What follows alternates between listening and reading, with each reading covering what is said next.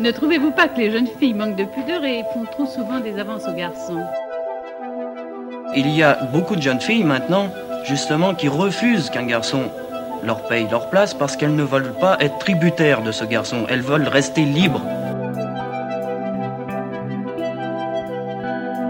Il faut pas que les filles se disent, après tout, euh, les idiotes s'appelaient plus. Oui, bien sûr qu'en moyenne, les idiotes s'appelaient davantage. Surtout celles qui font semblant d'être idiotes.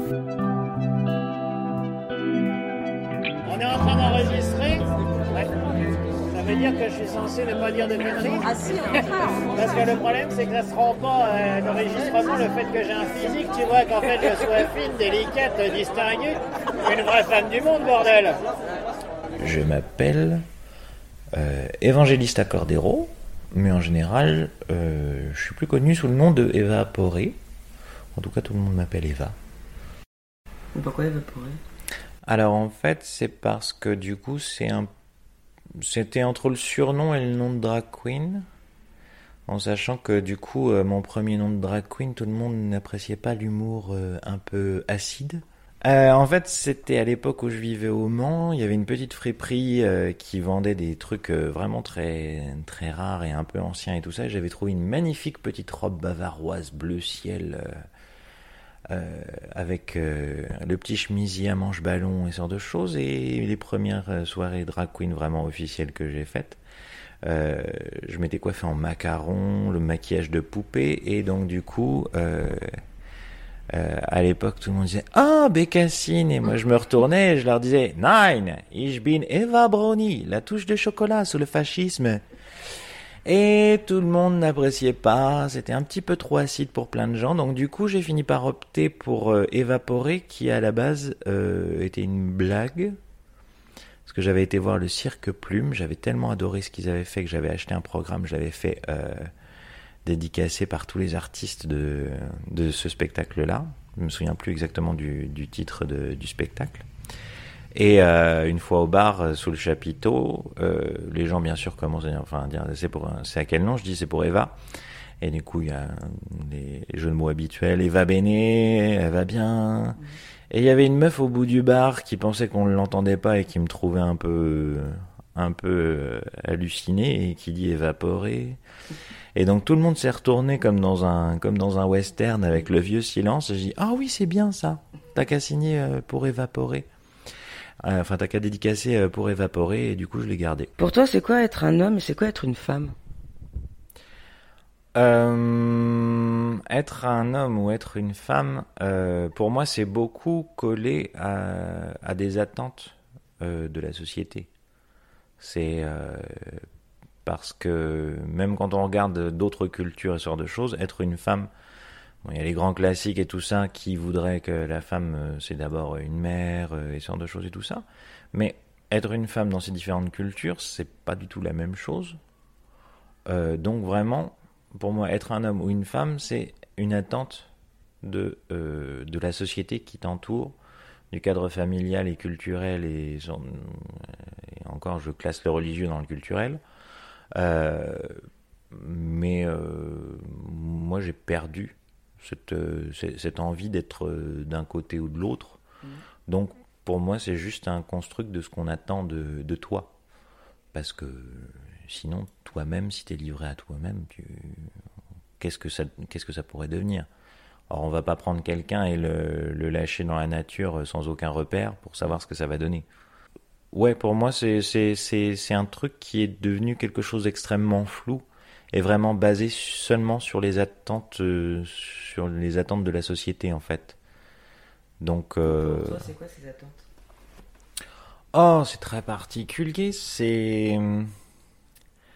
C'est euh, le. Ça dépend parce que pour moi, il y a tellement de, de, de possibilités sur ce qu'est être un homme et sur ce qu'est être une femme que c'est pas du tout. euh, c'est pas du tout la, la- la- Il y a des tas de femmes différentes et des tas d'hommes différents, que. Enfin, dans les différentes classes sociales. Donc c'est un truc extrêmement nébuleux mais qui ne, voilà, qui ne peut être placé que sur comment tu veux t'inscrire dans la société qui t'entoure, à quel modèle tu veux adhérer. Euh, parce que vis-à-vis de cette, euh, cette enfin moi pendant longtemps, euh, j'ai eu euh, une espèce de pression sociale sur le fait qu'il fallait que je, je, devienne une femme euh, en, pratiquant une, une transition.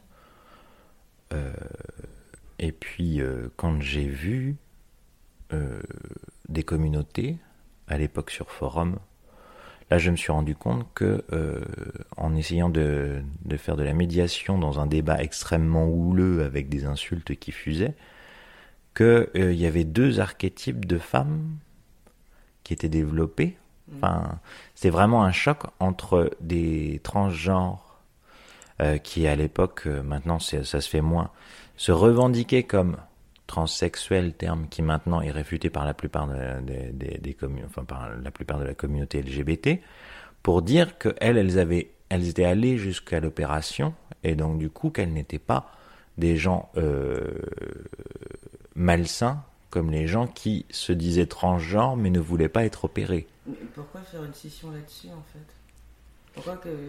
Pourquoi. Je comprends pas en fait. Pourquoi, faire... pourquoi scinder en, en deux parce... automatiquement? Alors j'y viens parce que du coup, l'autre pendant du débat, mmh. et là où ça avait. En fait, elles étaient à plusieurs à s'acharner sur. Euh, une transgenre qui, elle, était totalement hors circuit officiel de transition, à savoir euh, avec, euh, avec les, les, protocoles mis en place, euh, y compris pour les remboursements et ce genre de choses, qui était en fait une transgenre sans papier et qui, euh, qui vivait juste de, du travail du sexe. Et donc du coup, elle s'en prenait à elle en la jugeant et en mais vraiment comme des dames patronesses. Et elle répondait par la provocation avec en revendiquant son image de salope, en se prenant pour Catwoman, tu vois dans ce côté kitsch. Donc du coup, d'un côté, il y avait la dame patronesse, la, la, la mère de, enfin celle qui a, aspire à être une mère de famille modèle et ce genre de choses, à la limite faire des cookies pour la pour la kermesse. et de l'autre, t'avais Catwoman en disant oh, ouais, j'ai une vraie salope et tout. Bref. Et à un moment, j'ai fini par dire, vous vous rendez compte qu'elle vous répondrait pas par la provocation si vous étiez pas plusieurs à la juger en fait, parce que vous savez ce que c'est que d'être jugé, donc vous devriez vous calmer. Et euh, du coup, euh, donc celle qu'on va appeler Catwoman parce que je me souviens plus des noms parce que je n'ai qu'un physique et pas de cerveau, euh, a fini par dire oui, ok, j'avoue, j'ai poussé le bouchon et ce genre de choses. Ce qui n'a absolument pas stoppé les dames patronesses. Voilà, c'est juste ce besoin de coller tellement à une insertion totale en tant que femme qui les poussait à devenir euh, cet archétype de femme, y compris intolérante, de bien-pensance de l'époque. Maintenant, les bien-pensants, ce sont des, des, des, gauchistes qui essaient de voir le, le, mieux pour tout le monde. À l'époque, non, c'était encore le bien-pensant, à savoir il faut pas sortir du moule. Qui s'intitule Nosferatu. Seul au fond de mon manoir, perché sur un piton noir, j'attends ta venue et pour cela je suis nu, ma peau vibre sous le drap. Viendra, viendra pas. Parce que tous cherchent plus ou moins une sorte de légitimité, une sorte de choses, que ce soit le pouvoir direct en tant qu'objet sexuel euh, et d'admiration de certains, de certains hommes, et l'autre qui est, le, enfin, voilà, la femme un peu, la femme de mes, enfin, la ménagère de moins de 50 ans modèle. Et du coup, je me suis dit, je n'ai pas envie de rentrer dans ce système. Et est-ce que la place où je suis n'est pas une place en elle-même? Et quand on finit par s'interroger sur euh, sur les autres modèles qu'il y a eu de personnes transgenres avant, on se rend, enfin moi je me rendais compte que on était tout à fait légitime puisque ça a toujours existé sous une forme ou une autre, euh, à différents degrés. Donc ce qui fait que j'ai fini par adhérer et par me définir comme non binaire, faute d'autre chose, puisque du coup on n'a pas euh, six, ou sept genres où se classer et on ne saurait pas. Euh, enfin, c'est tellement subtil les différences qu'il peut y avoir euh, dans son placement entre ces deux pôles que est-ce qu'il faut reconnaître ces deux pôles ou pas? Le pôle masculin et féminin, c'est un peu comme est-ce que Dieu existe? J'en sais foutre rien et a priori j'ai pas eu d'illumination, j'ai pas eu d'annonciation. Donc du coup, euh, bah, écoutez, j'y croirai quand on me sonnera, tu vois, mais... euh, Enfin voilà, c'est ce que j'expliquais à des témoins de Jéhovah qui, du coup, euh, moi je pas de problème, ils doivent faire leur annonce, donc euh, bah écoutez, allez-y, hein, je sais bien que vous devez le faire, donc je vais vous écouter. Mais bon, euh, c'est pas, vous n'êtes pas les premiers que je croise, donc euh, c'est bon, j'ai eu la nouvelle, j'attends de voir. Mais voilà, en leur disant, je ne sais pas si Dieu existe, je m'en fous un peu parce que du coup, Dieu n'est pas venu me voir, donc euh, pas de nouvelles, bonne nouvelle. Et euh, qu'est-ce que c'est Dieu? Et donc, le moment où tu leur dis, est-ce que vous avez pensé que peut-être Dieu c'est juste une équation fractale, donc qui n'a pas de conscience, c'est juste un principe mathématique régulier qui finit par donner un schéma totalement chaotique. Alors, il y a un petit blanc dans la conversation, hein? Et du coup, ils finissent par revenir sur des arguments euh, classiques et voilà, sur le fait qu'ils parlent à Dieu comme à un ami et ce genre de choses et tout ça. Et je finis par leur dire, on a un truc qui est faussé, c'est que moi je pars du principe que si ça se trouve il existe, si ça se trouve il n'existe pas, j'en sais fichtre rien, puisque ça n'impacte pas ma vie. Et vous, vous partez du principe que c'est une personne à qui vous parlez sans deux choses. Donc vous n'êtes pas du tout dans le, une- un débat, et en effet, ils n'étaient pas là pour ça. hein. C'était moi qui cherchais un peu la merde, euh, faut dire. Voilà, par rapport à ça, par rapport au genre, par rapport à tout ce que la société attend et genre de choses, tout ce qui m'intéresse, c'est moi où je suis. Et euh, ça va, en fait. Là, je, là, je suis bien là. Ben, c'est toujours compliqué. Moi, j'ai pas de problème avec moi-même. J'ai un problème avec euh, ce que certaines personnes attendent de moi que je ne vais pas leur servir. Donc, euh, idéalement, euh, j'aurais pas de problème. Ils attendent quoi de toi exactement? Ils attendraient que j'embrasse parfaitement euh, un modèle masculin, puisque là on parle clairement d'homophobie, ou de transphobie, ou de LGBT-phobie. Sauf que ça les regarde pas. Mais selon, je pense, une espèce de système hum, assez euh, basiquement biologique, ça rassure toujours les gens de savoir que quelqu'un est en dessous de toi socialement. Donc eux, ça leur permet, pour ce qui est des hommes, hein, ça leur permet de d'essayer de tester et d'asseoir leur masculinité, leur virilité, que de braver en te balançant des insultes. Euh, eux, ça les rassure. Parce que du pour coup, les hommes, Ouais, pour, euh, pour la LGBT-phobie de, des femmes, je pense qu'il y a ça aussi. Le fait de savoir qu'il y a quelqu'un en dessous d'eux socialement, ça rassure. Ça rassure. Une grosse part de notre, euh, enfin de l'éducation, c'est quand même de côtoyer l'autre aussi, d'apprendre des codes communs. Donc, euh, c'est plus simple, en effet, dans ce côté euh, binaire, à savoir mâle, femelle et ce genre de choses. Je comprends parfaitement, mais ça reste énorme. Moi-même, j'ai dû me poser la question parce que, bon, dès le, dès le plus jeune âge, j'étais toujours attiré par les trucs euh, qu'on définit plutôt comme féminins. Sauf que j'avais trois frères et ils m'en ont mis plein la tête. Et euh, il y a des insultes euh, homophobes que j'entends depuis que mon plus jeune âge. Du coup, je ne les répéterai pas là parce que je ne les supporte pas très bien. Donc c'est euh, le mot PD. Il est pas très très joli. Historiquement, il est il est inexact puisque ça vient de pédéraste qui définissait dans la psychiatrie euh, le début de la psychiatrie euh, les hommes attirés par euh, des très jeunes hommes voire des mineurs. Or non, ça va, c'est- ça va très bien. Euh, et donc du coup, ça je l'entends depuis que depuis que je suis très très jeune. Donc ça quasi fait partie de mon éducation de, de- de- d'être rabaissé à cause de, de mes goûts et ce genre de choses. Quel impact ça a eu sur ta construction personnelle? C'est là où c'est le, le, le truc compliqué, c'est que euh, c'est pour ça que je me suis posé la question de en- moi me plaçant comme transgenre euh, puis transgenre non binaire, euh, est-ce que ça m'a donné une peur d'être un homme homosexuel? Au point qu'il fallait que je change de, de genre pour pouvoir euh, pour pouvoir être euh, être accepté.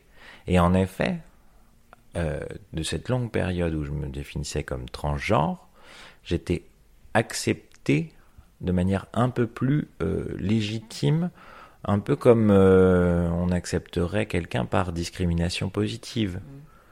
Euh, et c'était assez vicié en fait et glauque, euh, ouais, voire très, à savoir de se dire ah c'est pas sa faute, elle n'est pas née dans le bon corps. Mais du coup, comme ça m'a projeté dans les questionnements sur le genre et tout ça, moi je n'ai pas de fierté à être un homme, je n'ai pas de fierté à être une femme. Euh, je trouve que c'est un petit peu erroné de croire que ça correspond. Euh, moi j'ai été alors comme ça se passait très mal avec mes avec mes trois frères, euh, que j'avais une famille qui était clairement dysfonctionnelle, euh, c'était un merdier sans nom. Non mais euh, voilà, hein, c'est pas c'est pas leur porter offense, euh, ils le savent très bien quoi, c'était une évidence pour tous. Euh, du coup, j'ai passé beaucoup de temps avec des femmes plus âgées de la famille. Donc il y avait mon arrière-grand-mère, Marie-Joséphine, que ses filles appelaient Jo, euh, qui avait la langue bien pendue, euh, qui avait une certaine, qui était assez fine, très peu d'éducation, mais très, mais euh, très fine d'intelligence, et qui n'a pas attendu le, féminisme. C'était une autre forme de féminisme parce que très pragmatique. La bonne femme, elle est née en 1905, euh, elle a vu les deux guerres. Elle gérait toute seule parce qu'elle avait un mari qui était, paraît-il, un homme très gentil. Ma mère l'a connu, moi pas, mais qui était alcoolique. Et donc du coup, euh, ma mère me racontait qu'elle avait très peur quand elle était enfant parce que du coup, elle vivait chez eux, euh, parce qu'il rentrait beurré. Donc mon arrière-grand-mère le portait jusqu'au lit, le mettait au pieu tout habillé, le temps qu'il s'endorme, ce qui venait vite, puis elle lui faisait les poches pour récupérer l'argent, parce que bien sûr il rentrait beurré le jour de paye.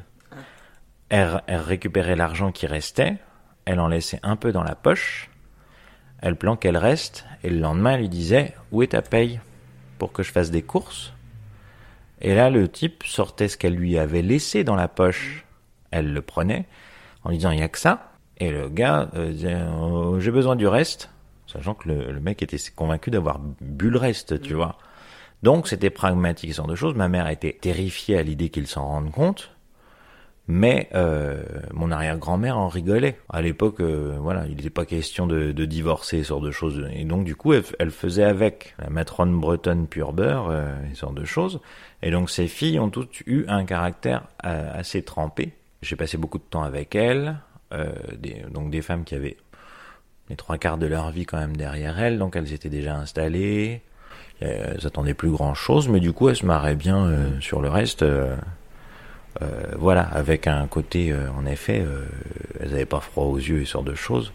Je me souviens, enfin, pour un simple exemple, pour l'esprit de Marie-Jo, c'était euh, quand t'es gosse et que tu, tu, tu passes l'après-midi chez ta mémé, donc du coup qui allume la télé pour regarder la chance aux chansons, et là t'as les forbans qui passent, et là le chanteur qui dansait comme Elvis Presley, et tu la vois qui commence à se marrer en disant eh ben ça doit brinque-baller là-dedans. Donc voilà. Et puis après sur tous les trucs euh, vraiment euh, tristes et glauques, c'était pour moi un refuge.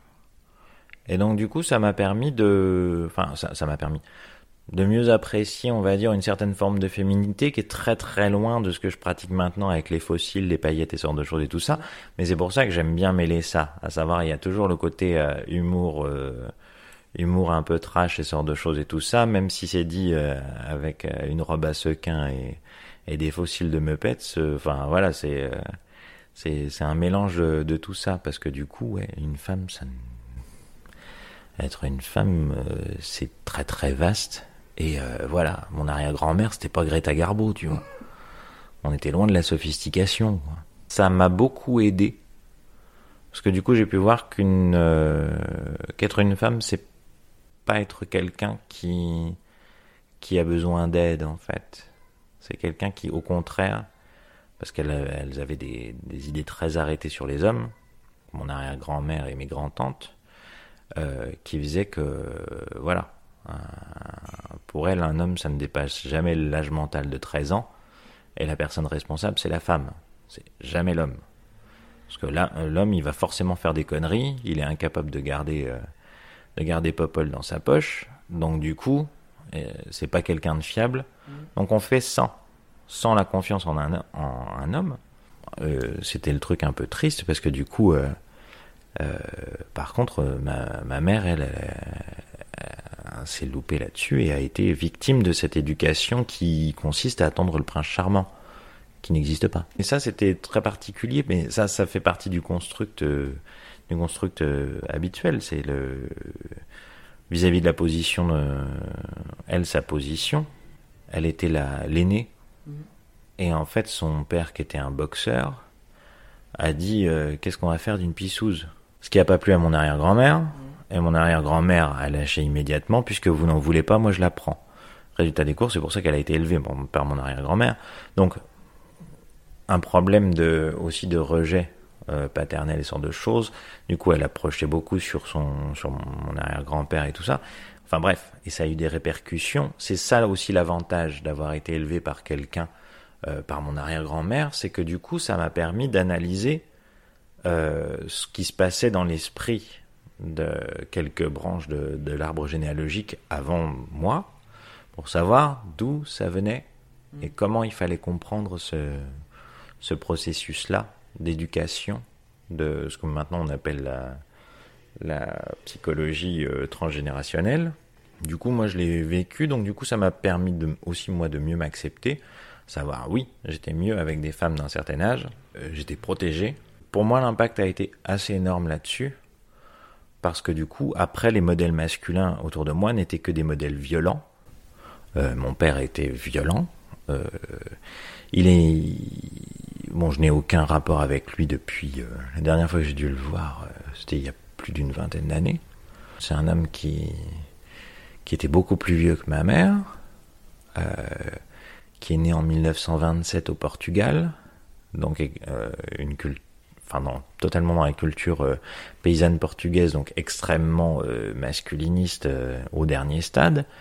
Et quand ils se sont séparés avec ma mère, euh, il, a, il a quasi commencé à étrangler ma mère sur mes genoux. Et quand la police est arrivée, son premier réflexe a été de me prendre moi et mon petit frère et de s'installer dans le lit de manière à ce qu'on on soit euh, chacun un de son côté parce qu'il avait peur de la police. Il nous a pris comme bouclier, clairement. Ça donne, ça donne pas confiance. Mes frères étaient violents. Ils m'ont poussé, euh, poussé, poussé, poussé, poussé jusqu'à jusqu'à ce que je fasse des crises pas possibles et de, de violence, mais irrépressibles. Et là, ils me bourraient de coups de poing pour me calmer. Donc, tous les modèles masculins que j'avais autour de moi étaient à chier. Mais vraiment à chier.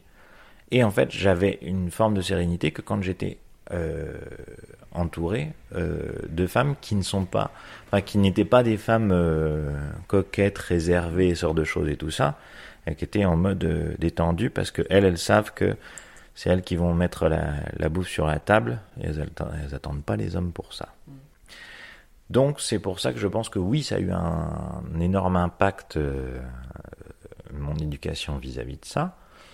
Mais toute la curiosité qu'il y a eu vis-à-vis de l'histoire familiale et ce genre de choses et tout ça, ça a euh, affûté euh, ma curiosité intellectuelle, ce qui m'a permis d'apprendre plein de trucs parce que je m'amusais à les apprendre.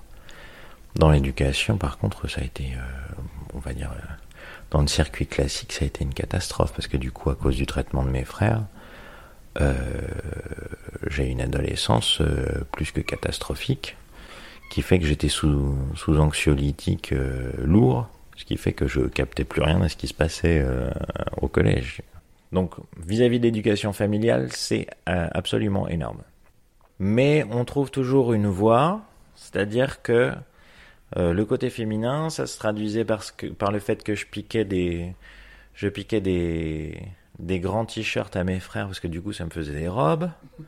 Quand on m'a offert un Big Jim avec euh, son cheval de cow-boy, je passais mon temps à coiffer son cheval. Donc euh, on trouve toujours une voie. On trouve toujours une voie. Et euh, c'était ça qui était drôle aussi parce que du coup quand il y avait des jeux avec mes frères, Bien sûr, eux, ils prenaient toujours les personnages masculins et ce genre de choses et tout ça. T'as as un baril rempli de Playmobil, pardon pour la pub, hein, mais euh, t'as un baril rempli de Playmobil, ils prennent tous les mecs, ils prennent tous les fusils, ils prennent toutes les voitures, et ils jouent à Mad Max. Donc du coup, toi tu regardes, et qu'est-ce qui te reste? Les bonnes femmes avec des épées et des chevaux. Et là tu dis, c'est des Amazones, la classe. Donc du coup, voilà. C'est euh, tout a été fait, tout a été acheminé vers euh, vers ça. C'est ça. Et donc même si je pourrais te dire que euh, j'ai un doute sur le fait que peut-être que si mes frères n'avaient pas été aussi homophobes et ce genre de choses et tout ça, j'aurais pu accepter le fait, enfin, accepter une place d'homme. Euh, j'aurais été certainement un homme gay. Mais toujours est-il que on refait pas l'histoire et tout a mené à ce que je sois euh, transgenre non binaire qui est euh, en effet une non-classification, puisque c'est juste le fait d'être hors de la classification qui se veut sur ces deux pôles, masculin et féminin. Donc pour plein de gens, c'est être nulle part, mais pour moi, c'est être quelque part. Mais te dire que je suis exactement au même endroit qu'une autre personne qui se définit comme transgenre non-binaire, ou non-binaire, tout court, ben non, parce qu'en fait, c'est une individualité, euh, c'est une perception de soi, c'est une perception de son placement dans la société. Ce serait plus facile d'être euh, plus, plus, plus, plus tranché, plus, plus défini dans ma position, par exemple pour trouver du taf ou ce genre de choses. Surtout qu'en plus, moi, j'avais envie de faire du théâtre depuis très très longtemps, mais on m'a toujours dit mais tu voudrais jouer quoi? Tu peux rien jouer, toi. Enfin, plus tard, j'ai fini par dire c'est pas grave, je vais le faire quand même. J'ai fait le conservatoire. euh, j'ai fait le conservatoire euh, au Mans en théâtre et c'était assez drôle parce que du coup, euh, le prof qui me rend les deux premières rencontres, ça a été c'est quoi ton prénom? J'ai euh, c'est Evangelista, mais on dit Eva parce que c'est plus court. Bon, il faut savoir que c'est mon troisième prénom, Evangelista, que je l'ai choisi parce que euh, c'est un prénom portugais, mais que du coup, euh, si tu décides de le prononcer au masculin ou au féminin, c'est pas mon souci. Euh, moi, je m'en bats les steaks. Parce que du coup, mon premier prénom était en effet masculin. C'est aussi le prénom d'un grand-oncle dont on m'a dit qu'il était euh, directeur d'usine en Angola, sauf qu'un directeur d'usine qui porte un fusil, j'appelle pas ça un directeur, j'appelle ça un esclavagiste. Donc du coup, moi, ça m'a arrangé aussi de, ne plus utiliser ce prénom-là vis-à-vis de l'histoire, parce que ça, c'est un truc qu'il faut aussi affronter, euh, en sachant que, en plus, je suis, euh, pour ainsi dire, un gosse illégitime pour la famille portugaise que je connais très peu. Donc du coup, voilà, je suis une bâtarde bâtard transgenre non binaire pour la, pour la famille portugaise que je connais à peine. Donc c'est même pas la peine que je me pointe quoi. Enfin, déjà que dans la famille euh, dans la famille française, euh, je suis plus invité parce que je crois que d'un commun accord on peut pas se piffrer. Donc c'est parfait. C'est parfait. Euh, mais en gros, oui, aussi au conservatoire, il donc je lui dis je m'appelle Evangelista mais vous pouvez dire Eva parce que c'est long. Du coup, il a il m'a forcé à dire mon premier prénom. Et après, il n'a fait que l'utiliser. Pendant les quatre ans de cursus. Il a fini par cracher le fait qu'il pensait que j'avais plus de chances de faire une carrière si, euh, si je gardais une identité masculine avec cette, euh, ce flou, plutôt que de dire que j'avais une identité féminine. Ok, mais c'est un peu comme le problème de, de, de tous ces parents qui, euh, qui ont du mal à accepter quel, quel est leur gosse et tout ça, mais tout en ayant peur pour eux.